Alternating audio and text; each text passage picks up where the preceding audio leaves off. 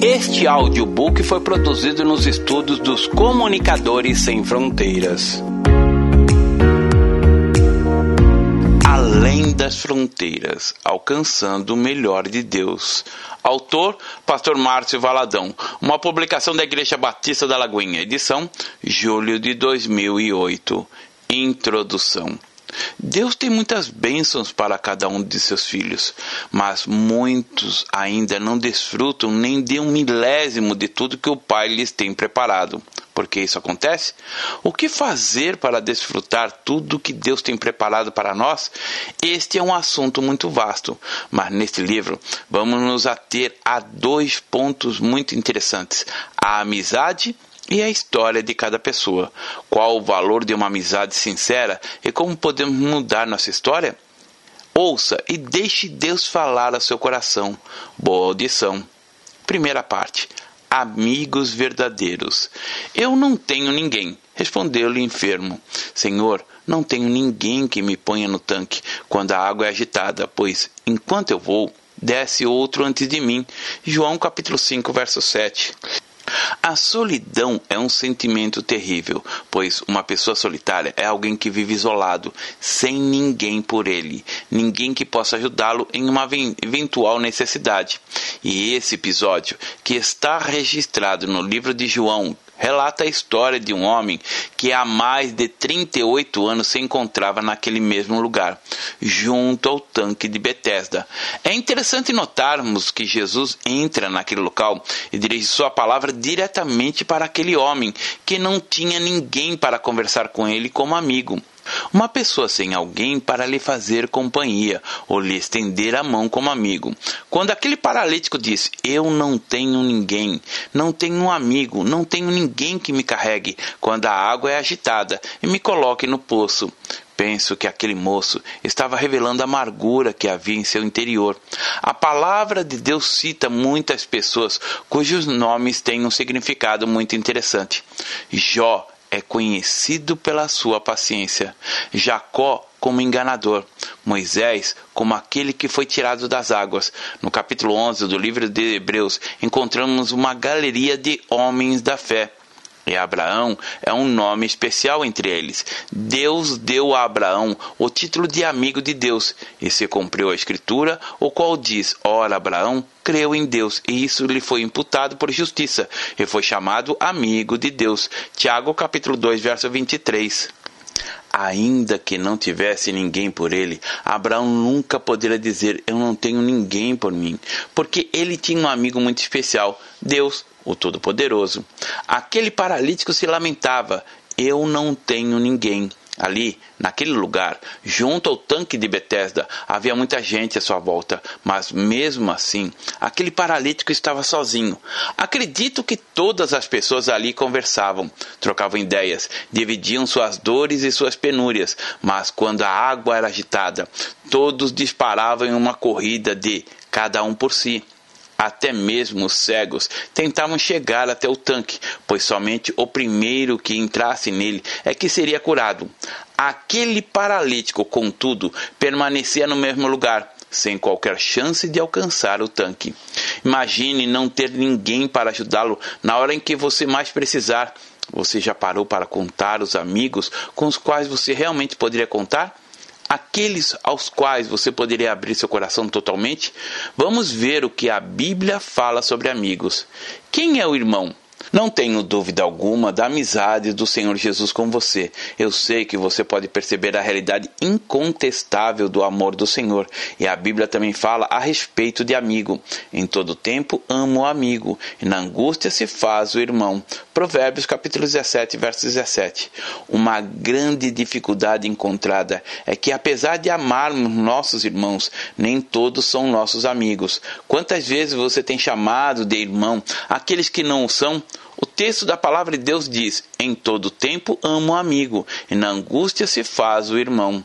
O que esse texto está dizendo é que o irmão não é apenas aquele que nasce da mesma mãe, que faz parte da mesma família. Não é apenas o irmão biológico ou aquele que é membro da igreja. Um irmão pode ser aquele que entra em sua história e se torna irmão em um momento de dor de angústia e desespero. Ele era um amigo, mas tornou-se seu irmão exatamente no tempo de angústia. Aquele paralítico, no tanque de Betesda, estava cercado de amigos de infortúnio, mas mesmo assim ele se lamentava: Eu não tenho ninguém. Por quê?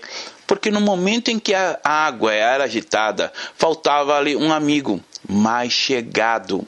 Faltava ali um irmão que não procurasse o próprio interesse, mas considerasse o dele em primeiro lugar e o levasse para as águas do tanque. Por isso é que a palavra diz que na angústia se faz o irmão. O lugar mais fácil para se envolver pode ser exatamente a igreja, porque as pessoas vêm para as reuniões, se cumprimentam, mas o envolvimento não passa disso. Entretanto, o Espírito Santo tem nos inquietado para que nos envolvamos de maneira mais próxima com nossos irmãos, com os irmãos da fé, para que nos tornemos verdadeiros irmãos uns para os outros. Em todo tempo amo o amigo. Amar o amigo é estar presente, é estar junto, tanto nos momentos de alegria quanto de, nos de angústia. É abraçá-lo em seu aniversário, mas também saber confortá-lo pela perda de um ente querido. É estar disposto a caminhar com ele quando aparentemente parece que não há caminho a seguir, quando ele está em pecado está lá embaixo no abismo. É nesta hora que ele mais precisa de um verdadeiro irmão. Este é o momento de estarmos juntos e nesta hora que se faz o irmão. É por isso que a palavra diz: e na angústia se faz o irmão. No sentido pleno da palavra de Deus, quando nos entregamos para o Senhor Jesus, nos tornamos irmãos de fé. Entretanto, é preciso nos transformemos em verdadeiros irmãos, que sejamos bênçãos uns na vida dos outros. Quando você estiver em sua igreja, creia que você não está assentado ao lado de uma pessoa por acaso. Deus pensa nos detalhes e, com certeza, você pode ajudar aquele que está ao seu lado. Na vitória é muito fácil fazer amigos. Quando vai tudo bem, é muito fácil fazer amigos. Quando o dinheiro está sobrando, esse está lá em cima, no topo. É muito fácil ter amigos, mas quando esse está lá embaixo, quando a angústia chega, quem se revela como verdadeiro irmão? Quando o marido foi embora, quando a esposa traiu, ou o desempregado bateu a porta, ou a enfermidade chegou sem avisar. Quem se dispõe a caminhar junto como irmão de verdade? Nesses momentos, quando até mesmo a relação de amor com Deus é questionada, é exatamente quando o amigo deve chegar e se mostrar como irmão. O homem que tem muitos amigos sai perdendo, mas há amigo mais chegado que o irmão. Provérbios capítulo 18, verso 24. Um homem pode ter muitas pessoas ao seu lado que se dizem seus amigos, mas que de fato são amigos apenas de seus bens. Esse homem sai perdendo porque não pode contar com nenhum deles se acaso lhes faltar os bens. Já vimos que na angústia é que se faz o irmão, mas a Bíblia aqui diz que há amigos mais chegados que um irmão. E isso foi realidade na vida de Jesus. Ele é o nosso maior amigo, mais chegado, mais íntimo que todo bom irmão que possamos ter aqui na terra. Ele deu a sua vida por amor a nós, sem que o merecêssemos. E nós devemos nos espelhar no Senhor Jesus para que sejamos este amigo mais chegado do irmão. Seja amigo. Você precisa ter amigos, mas para isso é essencial que você também seja amigo. Não abandones o teu amigo, nem o amigo do teu pai, nem entre na casa do teu irmão no dia da tua adversidade. Mais vale o vizinho perto do que o irmão longe. Provérbios capítulo 27, verso 10. Além dos amigos que fazemos, recebemos amigos de herança de nossos pais. E a palavra nos diz que para não os abandonarmos. E ainda assim diz mais, que o vizinho perto é muito mais precioso do que o irmão longe. Assim como o próximo da parábola de Jesus em Lucas, capítulo 10, verso 33 a 37. E se quisermos ter amigos, temos de fazer a nossa parte. Sendo amigo, próximo, irmão, amigo mais chegado que o irmão, assim como Jesus.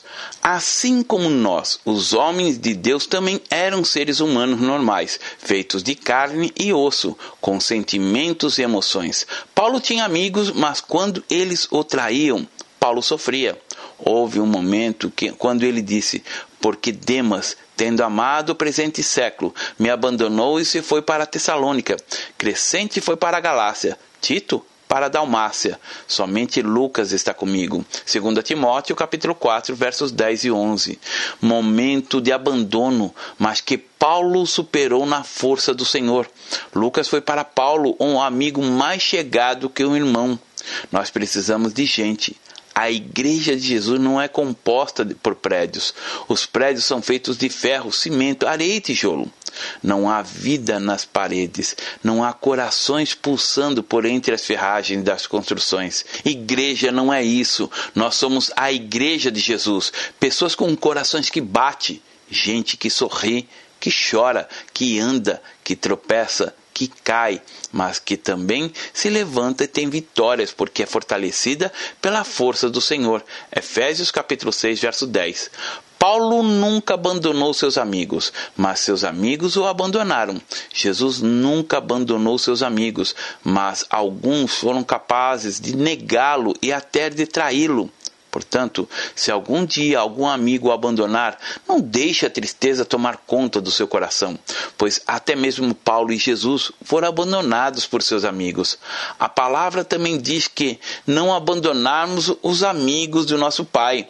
Talvez seu pai já tenha morrido, mas os amigos deles ainda estão vivos e de vez em quando ligam para você ou você os encontra. O problema é que muitas vezes você não quer nada com os amigos do seu pai, mas não os esqueça, não os abandone, conserve os vínculos, pois isso é bom, porque assim nos oriente a palavra de Deus. Afiados. Com o ferro com ferro se afia, assim o homem se ao seu amigo. Provérbios capítulo 27, verso 17. Quem afia o homem? Na verdade, é Deus que faz toda a obra em nós. Filipenses capítulo 1, verso 6. Mas ele usa os amigos para nos afiar. Os amigos fazem com que nos sintamos úteis e são capazes de nos dizer verdades que outras pessoas não teriam liberdade para falar. Certa vez, eu estava almoçando com um pastor e ele mastigava de boca aberta. Era algo muito desagradável. Entretanto, ninguém tinha coragem de chegar até ele e dizer: Amigo, fecha a boca. É tão feio comer assim. Um amigo teria liberdade para chegar até ele, ele dizer isso. Afinal, ele o estaria livrando de um ridículo, de uma situação bem constrangedora. A palavra diz exatamente isso: como ferro com ferro se afia, assim o homem ao seu amigo. Se temos amigos mais chegados que o irmão, certamente vamos ouvi-lo. Não vamos considerar a sua exortação como uma intromissão em nossa vida, mas como um conselho valioso de alguém que nos ama de verdade. Quando você tem amigos que são irmãos, você tem uma bênção muito grande. Uma das coisas mais bonitas é que nós não podemos viver sozinhos. Você pode estar casado, mas precisa de amigos. Homens e mulheres precisam de amigos. Melhor é serem dois. Melhor é serem dois do que um, porque tem melhor paga do seu trabalho. Porque se caírem, um levanta o companheiro. Aí, porém, do que estiver só, pois caindo, não haverá quem o levante. Eclesiastes capítulo 4, versos 9 e 10. Segundo o princípio da palavra, você consegue mencionar rapidamente quem vai levantá-lo se você cair? Você consegue se lembrar de alguma vez em que você sofreu uma queda e alguém o levantou? Se você pode responder sim, com certeza foi um amigo mais chegado que o irmão, alguém que lhe trouxe carinho, calor humano, esperança e conforto. Jesus se revelou aos seus discípulos de maneira gloriosa. A relação de Jesus Cristo com seus discípulos não era uma relação de mestre e alunos apenas. Havia uma relação de amizade muito profunda e Jesus é o paradigma universal, único e insubstituível desse amor fraternal, de amigo mais chegado que o irmão. Por isso ele disse: Ninguém tem maior amor do que este, de dar alguém a própria vida em favor dos seus amigos. Vós sois meus amigos, se fazeis o que eu vos mando. João capítulo 15, verso 13 e 14. Se já é difícil um amigo dar a vida pelo outro, quanto mais se o outro for um inimigo ou ainda mero desconhecido. Contudo, Jesus deu a sua vida até pelos seus inimigos. O verdadeiro amigo é aquele que se dispõe a doar um dos seus rins a um amigo que está na fila dos transplantes, que se dispõe a doar sangue, porque sabe que muitos estão precisando. O verdadeiro amigo está sempre disposto a dar o seu tempo para o um amigo. Ele oferece o seu ombro, e é capaz de ficar a noite inteira conversando se for preciso. Na ceia, João reclinou a cabeça no peito de Jesus e Jesus o abraçou.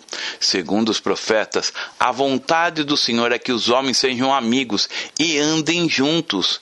Deus quer que seus filhos e suas filhas vivam em verdadeira amizade bíblica, sem qualquer deturpação das trevas que gere os conflitos inveja, maldade, ciúme, etc.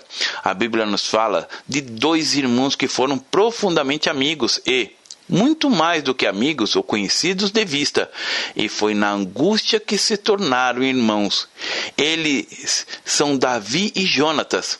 Sucedeu que, Acabando Davi de falar com Saul, a alma de Jonatas se ligou com a de Davi, e Jonatas o amou como a sua própria alma. 1 Samuel capítulo 18, verso 1. Existem aqueles encontros divinos, pessoas que entram na nossa história, que se assentam ao nosso lado, dentro de um propósito de Deus e, ali, inicia-se uma profunda amizade. Relacionamento este que vai se estreitando a ponto de se tornar uma amizade de amigos mais chegados que um irmão. Diz a palavra que Jonatas o amou como a sua própria alma. Jonatas fez jurar Davi de novo, pelo amor que este lhe tinha, porque Jonatas o amava com todo o amor da sua alma. 1 Samuel capítulo 20, verso 17. Indo-se o rapaz, levantou-se Davi do lado do sul e prostrou-se rosto em terra três vezes. E beijaram-se uns aos outros e choraram juntos. Davi, porém, muito mais. 1 Samuel capítulo 20, verso 41. O pai de Jonatas era o rei Saul, que havia promovido uma terrível perseguição contra Davi. E Jonatas estava ali, no meio do fogo, mas era amigo de Davi. Diz a palavra de Deus que os dois se abraçaram, se beijaram e Davi chorou muito mais. Quando Jonatas foi morto junto com seu pai, Saul, os corpos de ambos tinham sido mutilados. Davi, então, mandou transportá-los para sepultar. Davi fez um lamento e chorou. Angustiado estou por ti, meu irmão Jonatas. Tu eras amabilíssimo para comigo. Excepcional era o teu amor, ultrapassando o amor de mulheres. Segundo Samuel, capítulo 1, verso 26. Davi tinha um coração puro, santo e reto. Davi e Jonatas eram homens, na essência dessa palavra, mas eles tinham uma relação de profunda amizade. Eles não eram apenas amigos, mas eram amigos mais chegados que irmãos. Davi dizia: Angustiado estou por ti, meu irmão. Quando Jonatas morreu, era como se uma parte de Davi tivesse morrido também. E isso é percebido na vida de Davi pela falta que lhe fazia aquele referencial de amigo. Dentro da igreja, Deus quer restaurar e está restaurando vínculos de amizade. Mas é necessário ser prudente quando essa amizade é entre um homem e uma mulher, para que isso não gere confusão no coração de um ou de outro, ou até de ambos, para se estabelecer essa amizade, de Provérbios capítulo 18, verso 24. Amigo mais chegado que irmão. É bom que seja irmã sendo amiga de uma irmã, e irmão sendo amigo de um irmão. Uma mulher casada não pode ter um amigo maior do que o seu marido. Você pode ser conhecidos, mas não um amigo com quem você abra seu coração. Para isso você precisa é de ser uma amiga. Se você é casada, seu melhor amigo tem que ser seu marido. É ele que tem de saber tudo: seus sonhos, seus fracassos, suas ideias, suas vitórias, tudo. Agora, isto não impede que a irmã tenha amigas, várias amigas. Você também, meu irmão, precisa ter um amigo, mas um amigo que chegue ao nível de ser um verdadeiro irmão. Mas ainda assim, sua esposa tem que ser sua melhor amiga, sua fiel confidente. A Bíblia diz que temos que evitar toda aparência do mal. É importante notarmos o quanto a Bíblia fala de amigos. Todos os homens que foram bem-sucedidos na vida tinham amigos neste nível de irmãos. Amigo é para sempre. Enviou também Irão, rei de Tiro, aos seus servos a Salomão, porque ouvira que ungiram a Salomão rei em lugar de seu pai, pois Irão sempre fora amigo de Davi. 1 Reis capítulo 5, verso 1. Amigo é ou não é amigo? Um amigo é para sempre, ou então nunca foi amigo.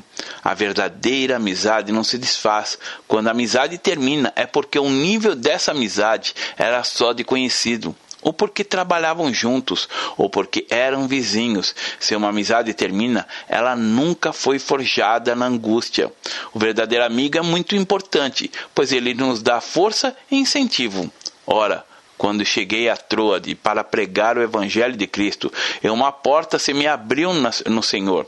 Não tive, contudo, tranquilidade no meu espírito, porque não encontrei o meu irmão Tito por isso, despedindo-me deles, parti para a Macedônia. 2 Coríntios capítulo 2, verso 12 e 13. Paulo chegou a Troade para pregar o evangelho. Uma porta se abrira e já estava tudo preparado, mas ele não teve tranquilidade no seu espírito, porque não havia encontrado seu irmão Tito. Por isso, Paulo se despediu deles e partiu para a Macedônia. Tito era aquele amigo forjado na aflição. Ele não era irmão de sangue de Paulo, mas era este tipo mais chegado que o irmão. E Paulo não queria estar sozinho em Troade. Por isso, ele deixou aquela porta aberta e foi para outro lugar. Ele precisava da companhia de Tito. Concedo, Senhor, misericórdia à casa de Onesíforo porque muitas vezes me deu ânimo e nunca se vergonhou das minhas algemas. 2 Timóteo capítulo 1, verso 16.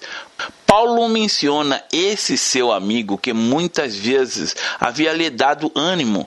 Nós imaginamos o apóstolo Paulo um homem forte, um pregador vigoroso, mas Paulo tinha uma saúde frágil.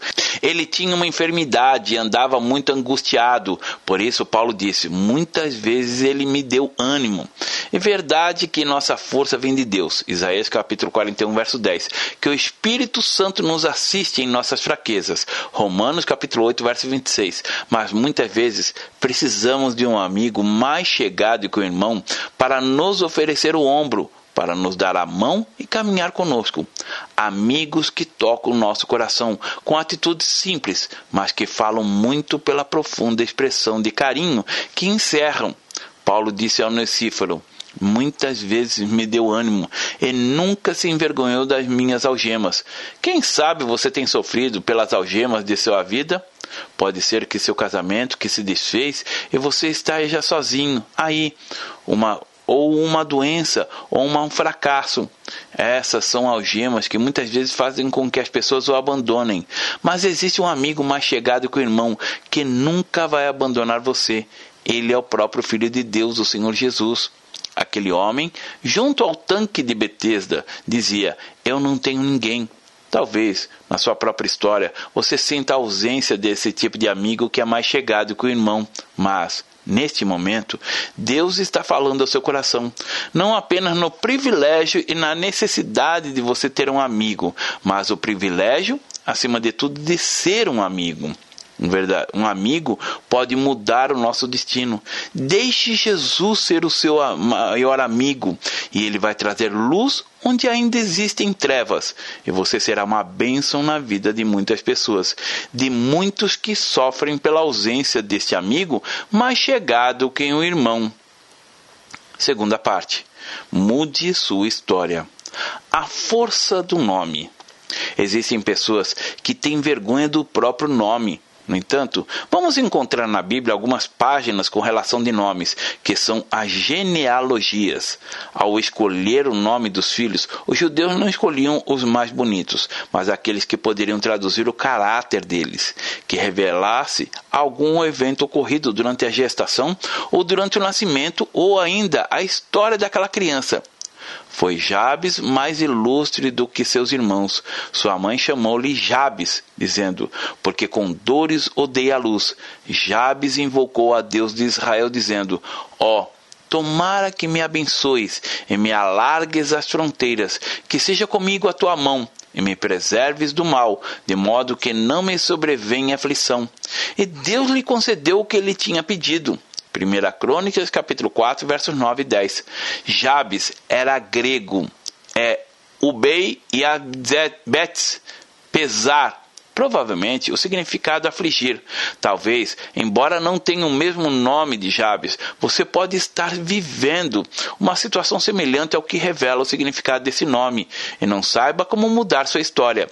Algumas pessoas creem que existe um destino previamente traçado. São adeptos do fatalismo.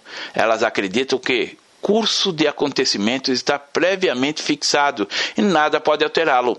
A Bíblia não diz que o homem tem seu destino traçado, predeterminado.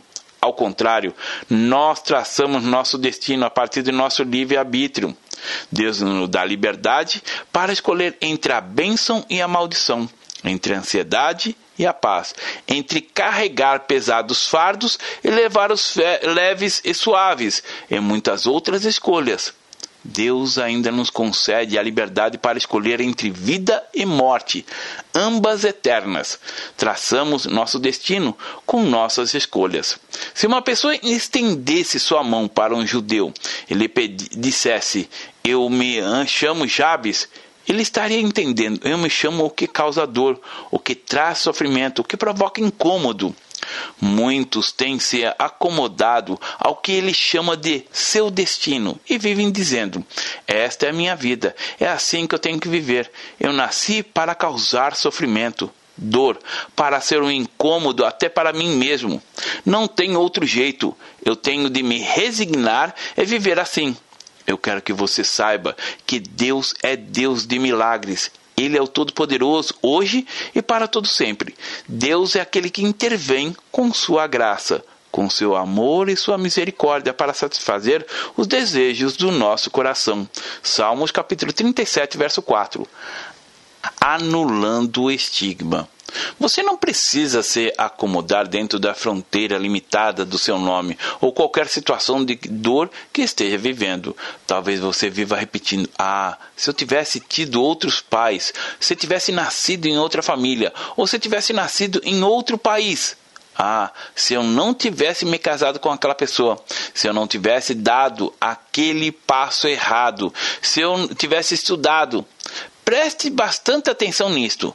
Jabes não escolheu seu nome. Quem escolheu esse nome, que traduzia miséria, dor, angústia e o que causa o sofrimento foi sua mãe. Os irmãos de Jabes não receberam um nome cujo significado era tão terrível. O nome deles não tinha o estigma como o de Jabes, mas Jabes se tornou o mais ilustre entre seus irmãos. Por quê? o que ele fez para que isso acontecesse? Muitas vezes você se acomoda com uma situação dizendo: é meu destino, é meu destino ficar solteira, é meu destino ficar viúva o resto da vida, é meu destino sofrer, é meu destino viver na pobreza. Não! Isso é a voz do diabo soprando em seu ouvido. Deus é soberano, e para aqueles que conhecem o Senhor, o que existe é uma vida repleta de bênçãos, de força, alegria e paz, que perdura mesmo nas adversidades, ainda que a vida esteja lhe trazendo circunstâncias muito difíceis, sem importar qual seja o seu nome. O que você precisa saber é que pode transformar a sua história como Jabes. A palavra diz que ele não se acomodou com seu nome. Aquela situação de desgraça que lhe havia sido imposta e se transformou no mais ilustre entre seus irmãos. O problema é que existe muita gente que se acomoda. Ele lutou. Ele queria ser outro homem.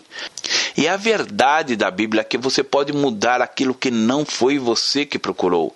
Na verdade, ainda que você tenha gerado uma situação difícil, em Deus, você pode transformá-la. Não foi Jabes que procurou essa desgraça para a sua vida, mas ah, mesmo assim, ele tinha essa marca estampada em si.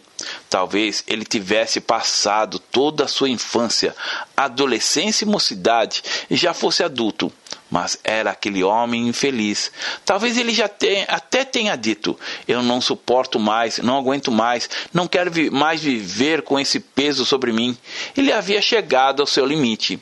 Talvez você não se chame Jabes, mas ainda assim esteja se identificando com ele, como alguém que causa dor e que sofra também, como alguém cuja vida não tenha luzes, cores, uma existência sem sorrisos, alegrias e paz Quantas vezes você se olha no espelho e diz: Mas o que está acontecendo comigo?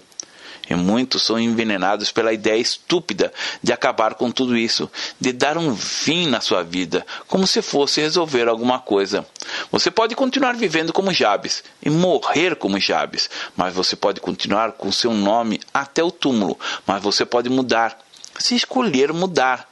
Você pode lutar exatamente como Jabes fez, como ele saiu lá de baixo da desgraça e se transformou no mais ilustre entre teus irmãos o que ele fez?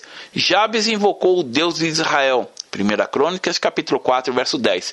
Ele invocou ao Senhor. Na palavra de Deus lemos que Enos foi o primeiro homem que invocou o nome do Senhor. Desde então, o nome do Senhor passou a ser invocado. A Sete nasceu-lhe também um filho, o qual lhe pôs o nome de Enos, Daí se começou a invocar o nome do Senhor. Gênesis capítulo 4, verso 26. No livro de Salmos vamos encontrar o Senhor invocando muitas vezes. Invoquei o nome do Senhor. Salmo 116, verso 4. Invoca-me no dia da sua angústia, eu te ouvirei e tu me glorificarás. Salmos capítulo 50, verso 15. Em meio à tribulação, invoquei o Senhor e o Senhor me ouviu e me deu folga. Salmos 118, verso 5. E tantas outras citações. A palavra invocar é dita várias vezes, tanto no Antigo como no Novo Testamento, mas nos evangelhos de Mateus, Marcos, Lucas e João, não há uma só vez a expressão invocar o nome do Senhor. Nos evangelhos não há invocação porque o Deus que era invocado se fez carne e viveu entre os homens nos evangelhos, não encontramos o invocar o nome do Senhor, porque Deus se encarnou e se identificou com o um homem. Ele veio até nós, nosso referencial de mudança. O que fez Jabes? Ele disse: Eu vou mudar essa situação. Você também pode mudar a sua situação, pode transformar a história da sua vida. Tudo que tem sido ruim, que tem lhe trazido dor, desesperança, perdas, desânimos e frustração pode ser mudado. Deus quer mudar essa situação de miséria e de pobreza. Ele pode fazer infinitamente mais do que você pensa. Mas antes de tudo, você precisa decidir. Eu não quero mais viver a vida de Jabes. Eu quero uma vida que revele Deus em mim. Jabes conhecia algumas pessoas que tiveram nomes mudados. Seu pai chamava Jacó Jacó significa enganador, suplantador, trapaceiro, mentiroso. Quando Jacó dizia, eu sou Jacó, a pessoa entendia, eu sou o trapaceiro. Mas houve um instante em que Jacó também disse, eu estou cansado, eu não quero mais ser Jacó. Então ele invocou o Senhor e ele lutou com ele no val de Jaboque e disse: Eu não deixarei passar esta oportunidade. Eu não quero mais ser Jacó. Ele lutou e triunfou. E na madrugada, quando o sol nasceu, não era mais Jacó que estava ali, mas era um homem com um nome mudado para Israel, que significa príncipe de Deus. Aleluia! Gênesis capítulo 32, versos 22 a 28. Jacó poderia ter dito: É a minha sina, este é meu destino, vou ser Jacó para o resto da vida. Mas existe um momento quando você pode definir as coisas. Existe um momento quando você pode tomar uma decisão lutando com Deus, porque invocar o nome do Senhor é o maior exercício espiritual que você pode fazer. Isso é batalha, é guerra, é luta, é disposição, é arrependimento, é conversão, é mudança. A palavra de Deus conta que ele invocou o nome do Senhor.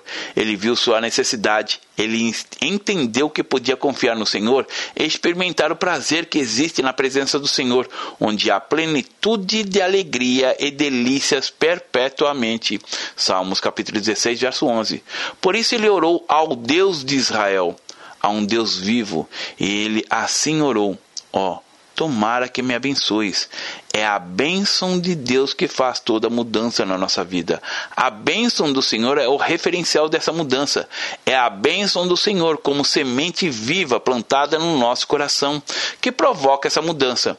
O Senhor já tem nos abençoado com toda a sorte de bênçãos espirituais nos lugares celestiais. Efésios capítulo 1, verso 3. Mas você precisa querer receber essas bênçãos, tomando posse. O que invocar? O que é orar trazendo a bênção do Senhor? É buscar aquilo que foi liberado no mundo espiritual e que já é nosso. É tomar posse de todas as bênçãos. Orar é buscar em Deus aquilo que está plantado no seu coração e que já foi conquistado para você nas regiões celestiais. Efésios capítulo 1, versos 13 a 14.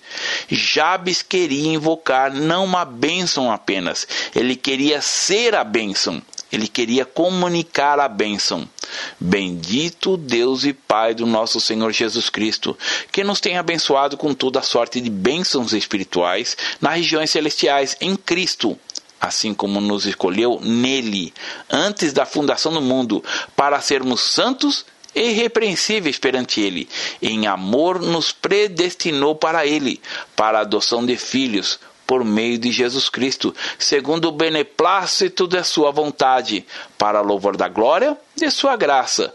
Porque Ele nos concedeu gratuitamente no amado, no qual temos a redenção pelo seu sangue a remissão dos pecados, segundo a riqueza da sua graça, que Deus derramou profundamente sobre nós em toda sabedoria e prudência, desvendando-nos o mistério da sua vontade, segundo o seu beneplácito que propusera em Cristo, de fazer convergir nele, na dispensação da plenitude dos tempos, todas as coisas, tanto as do céu como as da terra. Nele, digo, no qual fomos também feitos herança, predestinados segundo o propósito daquele que faz todas as coisas, conforme o conselho da sua vontade, a fim de sermos para o louvor da sua glória. Nós, os que de antemão esperamos em Cristo, em que também vós, depois de ouvistes a palavra da verdade, o evangelho da vossa salvação, tendo nele também crido, fostes selados com o Espírito Santo da promessa,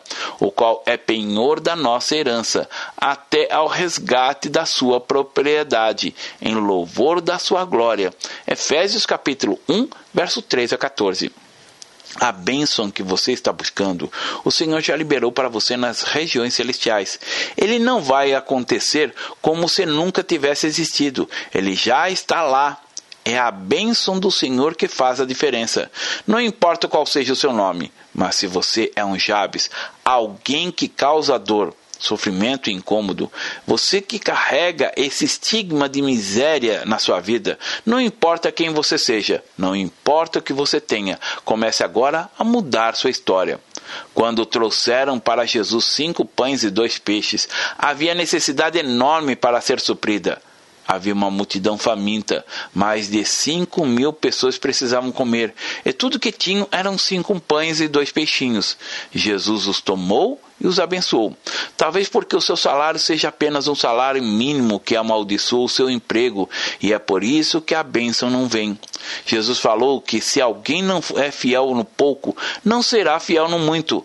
Você mora com um barracão de dois cômodos e o amaldiçoa todas as vezes que você entra nele? Faça diferente. Tome o que você tem e abençoe. Apresente tudo isso diante do Senhor e diga: Senhor, são cinco pães e dois peixes, mas eu lhe agradeço por eles e os abençoo. Então, a partir daí começa a multiplicação. A multiplicação vem para corações gratos. Muitas vezes você tem até mesmo ser amaldiçoado. Talvez você é amaldiçoado o tamanho do seu nariz tem amaldiçoado o cor da sua pele, mas a palavra de Deus afirma que o seu corpo é o templo do Espírito Santo. O Senhor pensou em você antes que você existisse. Você é o poema de Deus. Você é uma pessoa linda para Deus, mas enquanto você estiver se amaldiçoando, a graça do Senhor não fluirá. Comece a abençoar o que você tem e as coisas começarão a mudar. Jabe se tornou mais ilustre quando ele invocou o Senhor, dizendo: Tomara que me abençoes. E o Senhor já tem nos abençoado. Qual é a bênção que você está buscando? Ela já está em cima e você precisa apenas tomar posse, em nome de Jesus. Ó, tomara que me abençoes e me alargues as fronteiras. Eu quero mais de ti, Senhor. Alarga-me as fronteiras da comunhão contigo, as fronteiras do teu amor, da tua glória. Quando Eliseu ouviu falar que Elias ia partir, ele chegou até ele, que lhe perguntou: O que você quer? Eliseu conhecia Elias, tinha visto os sinais, os prodígios e as maravilhas no ministério tão rico de Elias, e ele poderia ter dito: Eu quero o que você tem. Mas Eliseu disse: Eu quero porção dobrada do espírito que há em você. Você pode se acostumar a viver uma vidinha medíocre, mas o Senhor tem muito para lhe dar. Você não pode se acostumar dizendo: É meu destino, a minha vida é esta, eu vou continuar sempre assim, seja na sua profissão, na sua casa, no seu casamento ou nas suas finanças. Quantas vezes você já disse: Eu nasci para ser desse tamanho, então eu serei desse tamanho. Você é e recebe o que você diz. É um princípio da palavra de Deus. Nós recebemos o que nós profetizamos. Há poder em nossas palavras. Por isso é que Jesus disse: Por causa da pequenez da vossa fé. Pois em verdade vos digo que, se tiverdes fé, como um grão de mostarda, direis a estes montes: Passa daqui para colar, e ele passará nada vos será impossível. Mateus capítulo 17, verso 20. Jabes disse: Me alargue as fronteiras. O Senhor quer que o seu povo tenha fronteiras ilimitadas, porque ele é ilimitado. Deus não tem fronteiras, Deus não tem limites, e para Deus não existe um momento em que ele diz: "Bem, eu posso chegar somente até aqui". Deus não conhece impossíveis. Lucas capítulo 1, verso 37 e capítulo 18, verso 27. Muitas vezes chegamos até nossas fronteiras e falamos: acabou, não tem mais jeito. A doença está me corroendo. Meu lar tem de acabar mesmo. Mas quando você tem a atitude de não se conformar em ser um Jabes, dizendo: Eu quero tudo que Deus tem para mim, não quero só ouvir falar da terra que manda leite e mel. Eu quero pisar na terra. Quero desfrutar as riquezas do Senhor. Quero desfrutar sua graça, sua glória. Quero tomar posse daquilo que ele tem para mim. Então, as coisas começarão a acontecer. O Senhor não chamou você para ser um Jabes, mas para ser conforme a imagem de Jesus Cristo. Jesus é o nosso limite e ele não tem limites. A fé não tem fronteiras, mas no momento em que você colocar fronteiras, você fica preso. Jabes estava preso, mas ele se rebelou contra aquela situação, invocando o nome do Senhor e disse: Me alargue a fronteira, a mão do Senhor. Ele disse mais: E que seja comigo a tua mão, porque se a mão do Senhor não estiver sobre você, não adianta a bênção. Não adianta as fronteiras infinitas.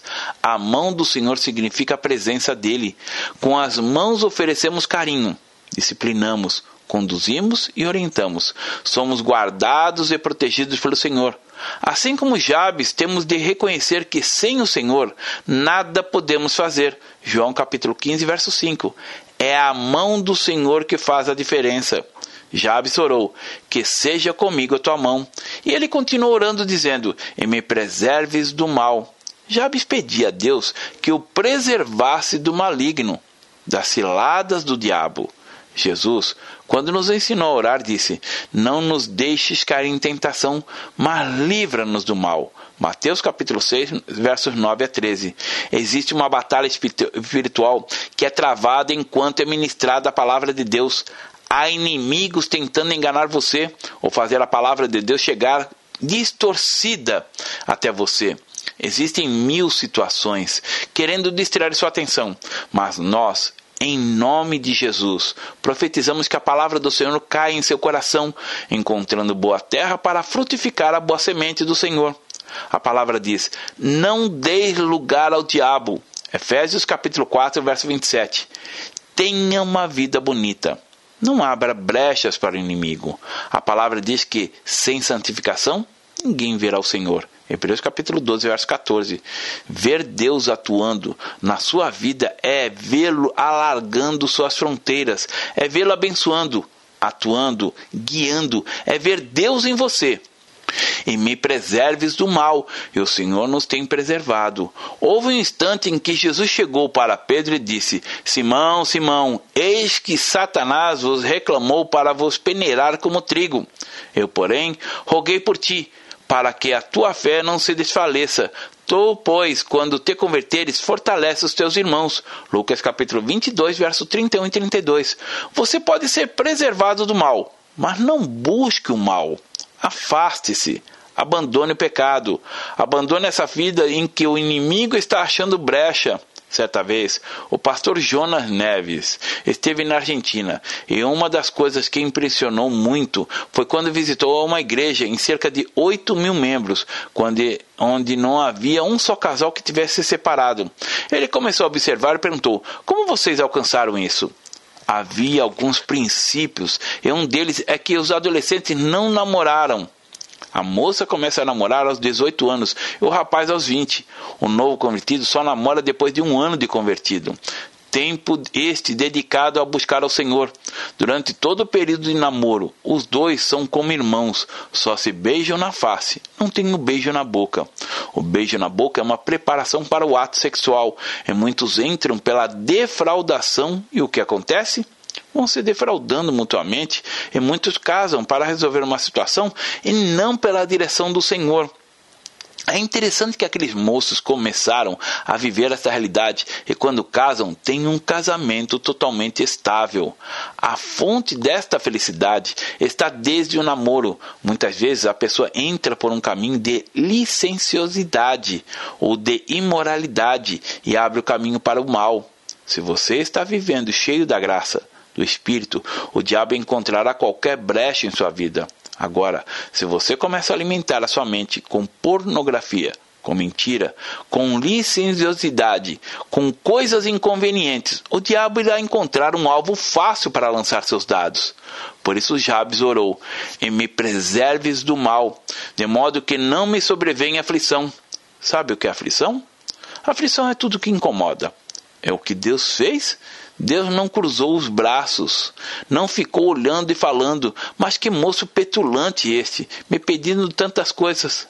Antes, Deus lhe concedeu o que ele tinha pedido. Deus não faz acepção de pessoas. Se ele deu para Jabes, dará também para você. Jabes continuou sendo chamado Jabes, mas era apenas o nome dele. Seu caráter era outro, e ele transformou no mais ilustre entre seus irmãos. Nós queremos que você seja em um irmão ilustre de Jesus Cristo, deixando para trás toda a mentira do diabo que diz: você nasceu assim, não tem jeito, você vai viver assim, esta situação é irremediável. Esqueça isso e se lembre do que Deus diz. Eu sei o que sei dos pensamentos tenho de vosso respeito, diz o Senhor, pensamentos de paz e não de mal, para vos dar o fim que desejais. Jeremias capítulo 29, verso 11. Deus abençoe. Pastor Márcio Valadão.